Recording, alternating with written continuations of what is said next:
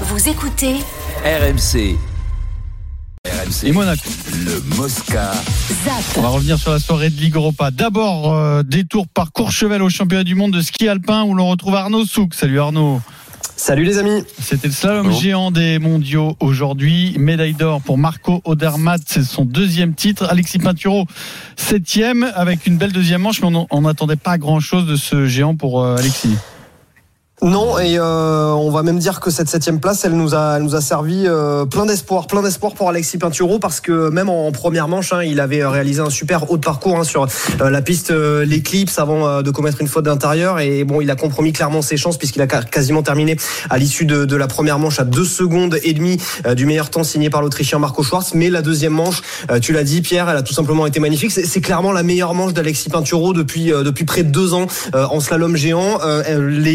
Raisons euh, de ce renouveau d'Alexis Pinturo, elles sont euh, à trouver dans un changement très récent de matériel. Il a fait euh, beaucoup de tests, beaucoup de réglages et manifestement ça a marché aujourd'hui. Il était parmi les tout meilleurs skieurs sur la piste donc de, de l'éclipse en deuxième manche et c'est vraiment très très encourageant pour lui pour la suite. Même si au final, au final, eh bien, il se contentera d'une septième place. N'oublions pas qu'il a signé la médaille d'or sur le combiné et l'argent sur le super G. Un petit mot quand même de Marco Odermatt, qui est en train de réaliser des mondiaux fantastiques. Fantastique, effectivement, euh, champion du monde euh, de descente euh, dimanche. Ça, c'était pas vraiment attendu, même s'il était dans les outsiders. Là, il euh, confirme effectivement qu'il est le meilleur skieur de la planète sur sa discipline. C'est un géantiste euh, pur. Marco Odermatt, il s'est imposé. Il a vraiment réalisé une très très belle euh, deuxième manche. Je peux vous dire qu'il va y avoir une sacrée fête ce soir à la Maison Suisse. Il devance Loïc Meillard et l'Autrichien Marco Schwartz. Mais voilà, Marco Odermatt qui s'affirme de plus en plus comme peut-être le nouveau Marcel Hirscher. Vous savez, cet Autrichien qui avait tout gagné pendant près de, de 10 ans sur, sur le circuit. Et bien, Marco Odermatt lui emboîte le pas de manière assez significative et ça s'est encore vu aujourd'hui.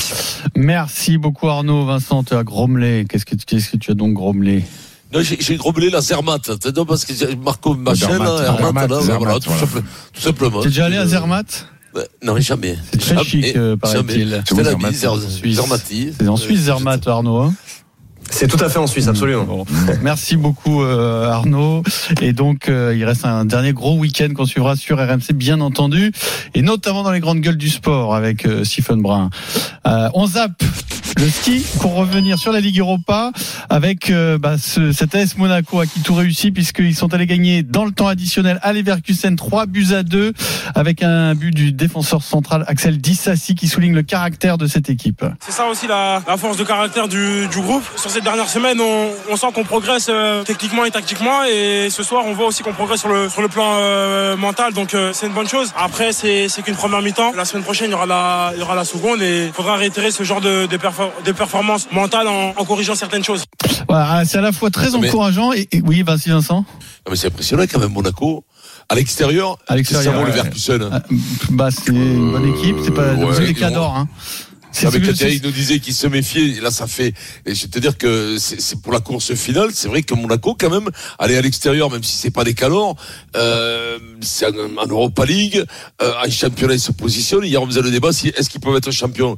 Eh, ça, ça, ça souligne quand même la- Après- la, super forme de Monaco quand même. hein. Ouais, ouais, c'est clair. Après, c'est quoi? C'est milieu tableau euh, Leverkusen, Bundesliga? huitième, de Bundesliga. Voilà, ouais, Eh donc, ouais, ouais, mais- ouais, mi- mi-tableau euh, euh, Bundesliga euh, et, surtout ça, et surtout ça rajoute euh, ça va ça va rajouter des, des, des gros matchs pour les Monégasques hein, attention hein. Alors c'est sûr, oui, alors c'est sûr que s'ils font un parcours, on- ils vont y laisser des plumes, mais Rappelez-vous l'OM quand ils vont en finale euh, contre l'Atlético, euh, ça leur coûte la, la, la, leur coûte la- quoi, le la- podium. La sixième place Ah non, ils finissent quatrième sur le Ah, dernier match. cette année contre, où il y a oui le dernier c'est match. le, c'est le euh, dernier match Nice, avec le euh, non non contre Lyon c'est euh, oui, oui, même- oui, non, mais le- il y a un Nice-Lyon, je crois, ou un, ou un En fait, en tout cas, tout cas, ça se joue à un point et ça se joue sur euh, sur le jus et les points qu'il laisse parce qu'il va au bout en Ligue Europa. hein. Et puis, euh, Garcia l'entraîneur là.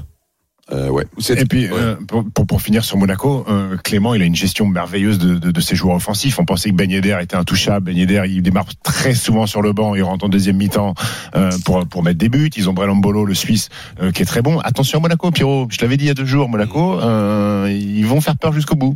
Euh, et puis on zappe euh, la Ligue Europa. On dit un peu un mot parce que c'est une interview intéressante de Tony Parker dans l'équipe qui confirme euh, qu'il va vendre ses parts dans l'Asvel. Euh, Stephen, on compte sur toi pour nous expliquer ça, parce qu'il annonce Oui. aussi qu'il reste président. Qu'est-ce que ça veut dire exactement Qu'est-ce que Et ça veut dire, Est-ce qu'il va pas perdre quand même de l'influence? Non, non, non, parce qu'en fait, il y a un gros sponsor qui est arrivé cette année qui s'appelle Smart Good Things, euh, qui est un sponsor maillot et qui, qui a permis aussi de la signature de, de Nando De Colo et, et Geoffrey Lauvergne avec des contrats de- et de droit à l'image. Euh, lui, il veut vendre ses parts, euh, Tony Parker, et les vendre à, à ce garçon-là, Serge Bueno, qui est le, le CEO de, de, de Smart Good Things. Mais Serge Bueno, il a aucune vocation à devenir président de, de, de, de, de Villeurbanne. Donc euh, Tony Parker va rester en place. Il a de grandes ambitions, mais en fait, Tony, il explique que euh, déjà lui, il peut plus mettre au pot euh, à chaque fin de saison parce qu'il a quand même, il a quand même mis pas mal d'argent de sa poche et qu'à un moment donné, s'il veut faire passer un cap à Villeurbanne et avoir des des, euh, des prétentions sur la scène européenne, il faut augmenter le budget et lui, il a besoin de trouver des gens qui sont capables de mettre de l'argent et ce garçon-là est capable maintenant.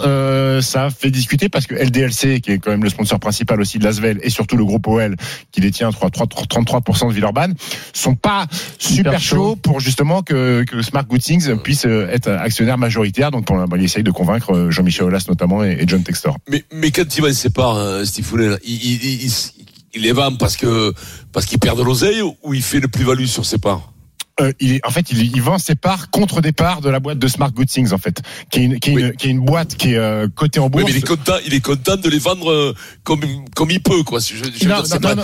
pas une occasion de les vendre, de faire de l'argent. euh, Ah non, euh, non, non, non, je crois pas. Non, non, non, non, je c'est crois pas. En fait, content de s'en débarrasser, quoi. pas, enfin, pas content de s'en débarrasser. Il les vend dans l'optique de faire augmenter le budget de, de, de, de son club qui va rentrer dans, dans, dans, une, dans, dans une nouvelle salle. Il a envie de faire grandir ce club-là et lui, il estime que lui tout seul, il peut plus y arriver et qu'en fin de saison, il a plus envie de mettre des 500 000 et des, des 1 million pour Ça lui mettre coûte, au pot. c'est- c'est- ça lui coûte trop ces d'argent. sommes-là Ça lui, ouais, ouais, ça lui coûte, ça lui coûte ces sommes-là. ça lui coûte. Et c'est pas Ouais. euh, Tipeee, il a de l'argent certes, mais c'est pas les Qataris, hein, donc Ouais, euh, il peut pas. donc il peut pas, il peut pas se permettre d'envoyer des, des 1 million ou des 1 million 5 Ouais, à chaque fin de saison.